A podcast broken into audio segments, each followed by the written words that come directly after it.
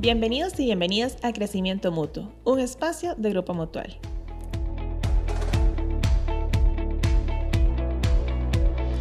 Hola, les saluda Vanessa Sainz. Es un placer traerles un nuevo episodio.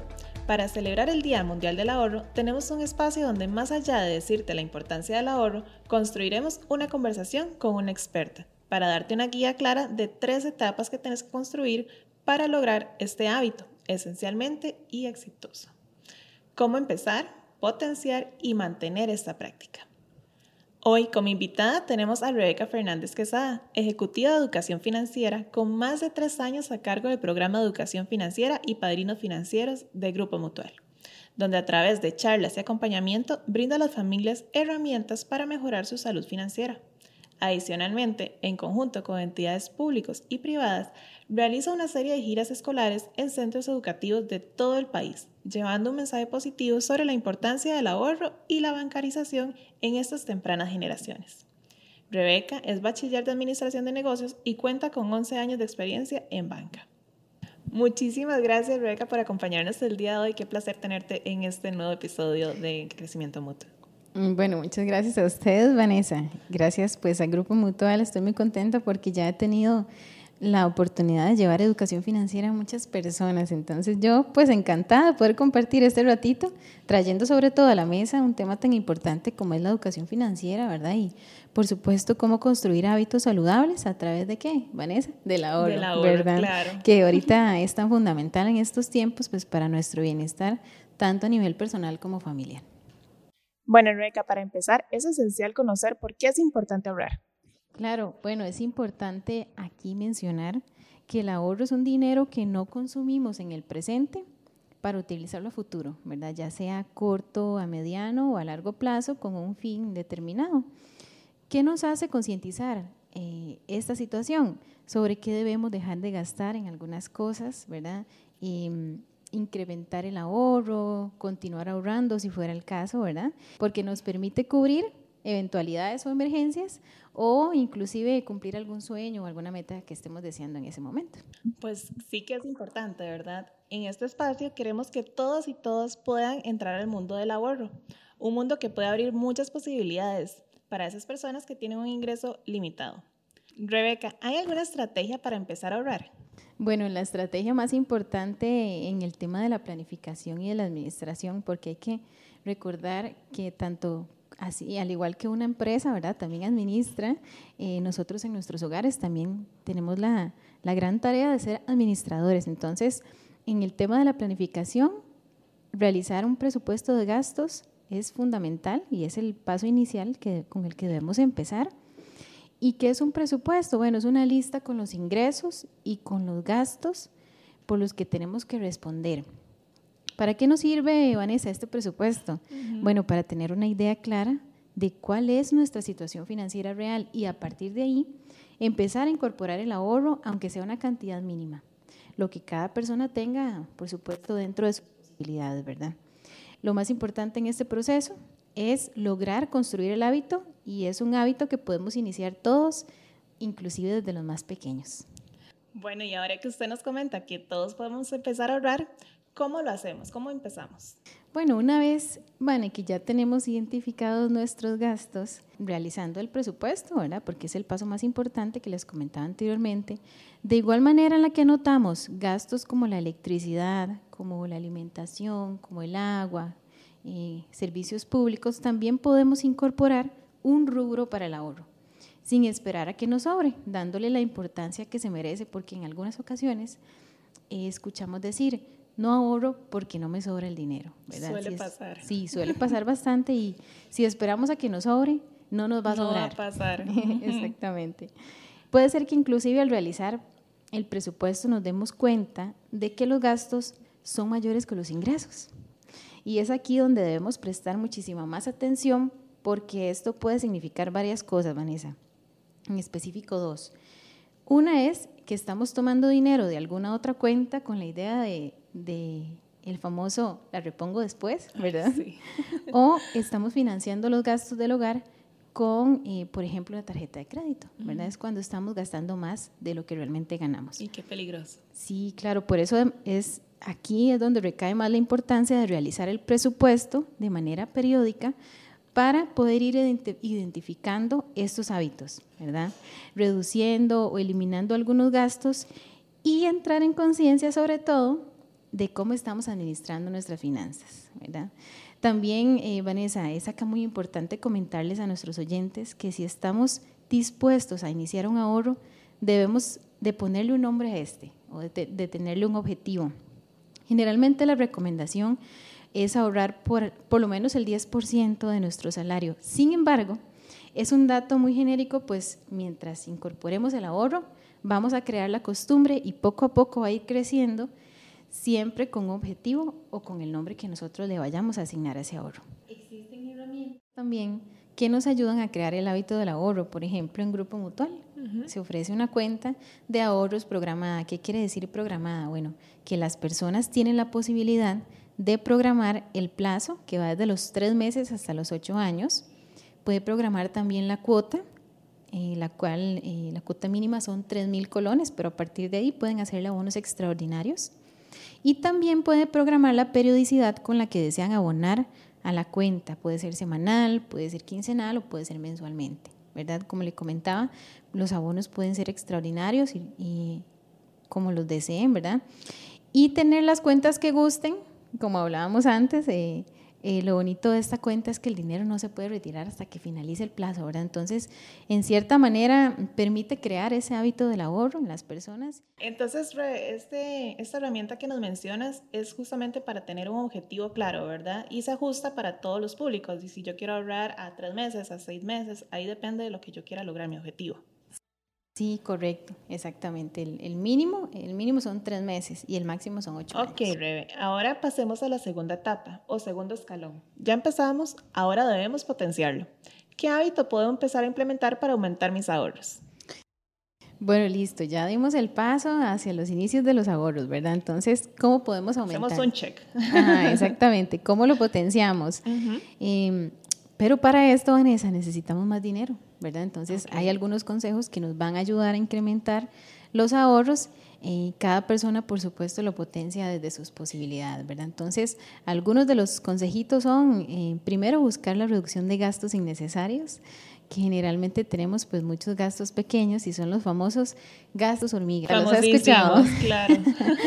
son los que más nos roban nuestros ingresos. ¿Y cómo hacemos nosotros para reducir esos gastos hormiga, esos esas papitas, esas tostaditas, ese refresco, ese jugo, ¿verdad? Los antojitos. Correcto. Primero hay que empezar identificándolos. Eh, y esto, bueno, pues solamente se logra llevando un control de ellos. ¿Y de qué manera? Realizando una lista con todos esos gastos pequeños y guardando facturas para poder revisarlas a final de mes o a final de quincena, ¿verdad? Esto que va a permitirnos, bueno, entrar en conciencia, Vanessa, porque la cantidad de dinero que destinamos a esto, en artículos, a compras innecesarias, a gastos innecesarios, ¿verdad? Eh, es perfectamente un ingreso que podríamos estar destinando al ahorro. Y es que de 100 colones a 100 colones hacemos un montón, ¿cierto? Correcto, exactamente. En algunos casos, bueno, pues los gastos hormiga no podemos eh, reducirlos, en algún momento se van a presentar, ¿verdad? Pero si los identificamos y tenemos conciencia sobre ellos, nos vamos a dar, tomar decisiones un poco más inteligentes, ¿verdad? A la hora de utilizar el dinero. ¿Cuál puede ser otro eh, de los aspectos que nos ayuden a generar un poquito más de, ingreso, a, a ahorrar? Eh, bueno, el, el, tema de reducir los servicios públicos, ¿verdad? En servicios públicos, como por ejemplo, podemos ahorrar en agua, en electricidad, en teléfono, en entretenimiento, ¿verdad? Esas famosas salidas. Las plataformas cada mes. que ahora hay, ¿verdad? Exactamente, esas plataformas. Y va a ser algo que nos va a tener pues un poquito de mayor liquidez, ¿verdad? También otro de los aspectos importantes, ¿verdad? En el caso de que tengamos varias deudas pequeñas, tratar de poner todo nuestro esfuerzo en realizarle algunos pagos extraordinarios a una en específico, ¿verdad? Cuando ya eh, hayamos logrado cancelarla, podemos destinar esa cuota a la siguiente deuda. Esto nos va a ayudar pues a qué? A salir un poquito más rápido de las deudas y también de poder aprovechar el dinero que, eh, que liberamos en algo tan importante como el ahorro, que al final nos va a ayudar pues a satisfacer este, nuestras necesidades, ¿verdad? Y tener un mayor respiro futuro ante cualquier eventualidad. Y uno de los últimos tips que también podemos comentar, ¿verdad? Es la opción de buscar una la generación de una nueva fuente de ingreso, aprovechando, qué sé yo, algunos talentos que tengamos ocultos, ¿verdad? O simplemente buscando algunas opciones eh, que tengamos en nuestra casa para vender, ¿verdad? Que no estemos utilizando en este momento para tener un poquito más de platita en nuestro hogar, ¿verdad? Perfecto. Ahora un punto muy importante. ¿Cómo sabemos el momento en que debemos tomar esta decisión para subir de nivel eh, de mis ahorros? Bueno, una vez que ya hemos realizado el presupuesto, el cual ya hemos conversado que debe ser periódicamente, ¿verdad? Empezamos ya a identificar que sobra el dinero, ¿verdad? puede ser una de las opciones, que identifiquemos que está sobrando. Bueno, este es el momento justo para destinar cada colón en algo inteligente. La recomendación es que nuestro balance quede en cero, que el presupuesto esté en cero. ¿Qué quiere decir esto? que todos nuestros recursos los estemos destinando a algo en específico, algo que sea importante, por ejemplo, en el ahorro, ¿verdad? Si en el caso de que hagamos un presupuesto y nos sobre, por ejemplo, 10 mil colones, no significa que esos 10 mil podemos ir a gastarlos, ¿verdad? Que vamos a una vez a buscar en dónde, ¿verdad? Exactamente. Más bien pensar que podemos, si ya tenemos un ahorro, incrementarlo un poquito, destinarlo tal vez para algún fondo de ahorro para emergencias, ¿verdad? También pues eh, le comento, Vanessa, que en algunas ocasiones nos ha pasado en algunas asesorías con familias eh, en una situación que tienen económicamente bastante difícil, ¿verdad? Y que una vez logren salir y organizarse, ellos se comprometen de verdad a ser unos buenos administradores de su hogar y logran empezar a reducir gastos y a pensar en, en, consumir de manera más inteligente, ¿verdad? Entonces, ya con hechos demostramos que sí se puede, ¿verdad? Claro, logran ver esas metas realizadas, ¿verdad? Exactamente. Que, el estudio, que la casita o algún otro detalle que ellos por supuesto. Las finanzas están llenas de escaleras que nos permitirán llegar a nuestra libertad financiera. El ahorro nos consolida ese primer escalón que es el más importante. Pero, ¿cuándo podemos poner a trabajar este dinero en inversión, por ejemplo? Bueno, una inversión, Vanessa, podemos realizarla, puede ser a través de un depósito a plazo, ¿verdad? El cual es un instrumento financiero este, a un plazo determinado donde se puede elegir que los intereses se puedan abonar mensualmente a una cuenta corriente, ¿verdad? Se pueda retirar en efectivo, inclusive los intereses también se pueden abonar al capital de esa misma inversión o retirar al finalizar ya el plazo con el total del capital, ¿verdad? Bueno, cuando ya tenemos un monto considerable de dinero en nuestra cuenta de ahorro, también podemos optar, en este caso, por invertirlo o pasarlo en un depósito a plazo que genera un poco más de, ganancia, ¿verdad? Mayores ganancias, los cuales son los intereses. Podemos inclusive también aprovechar alguna liquidación, alguna herencia o, o el aguinaldo, ¿verdad? Destinar un rubro para esto y decir, bueno, este porcentaje de mi aguinaldo lo voy a iniciar en una inversión para el próximo año, ¿verdad? Es importante también, pues, mencionar que el estudio es una buena inversión, en el caso de, de, las personas que estén pensando en eso. A corto plazo, pues nos hace recortar un poco más los gastos, ¿verdad? Pero bueno, a mediano o a largo plazo nos va a permitir recuperar esa inversión. Perfecto. Eh, Rebeca, para ir cerrando, hablemos de la tercera etapa y una de las más importantes, ¿Qué consejos le darías a nuestros oyentes para mantener este ahorro? Esa parte difícil, ¿verdad? Esa ah, disciplina tal vez. exacto. Bueno, ¿cómo hacemos para mantener ese ahorro?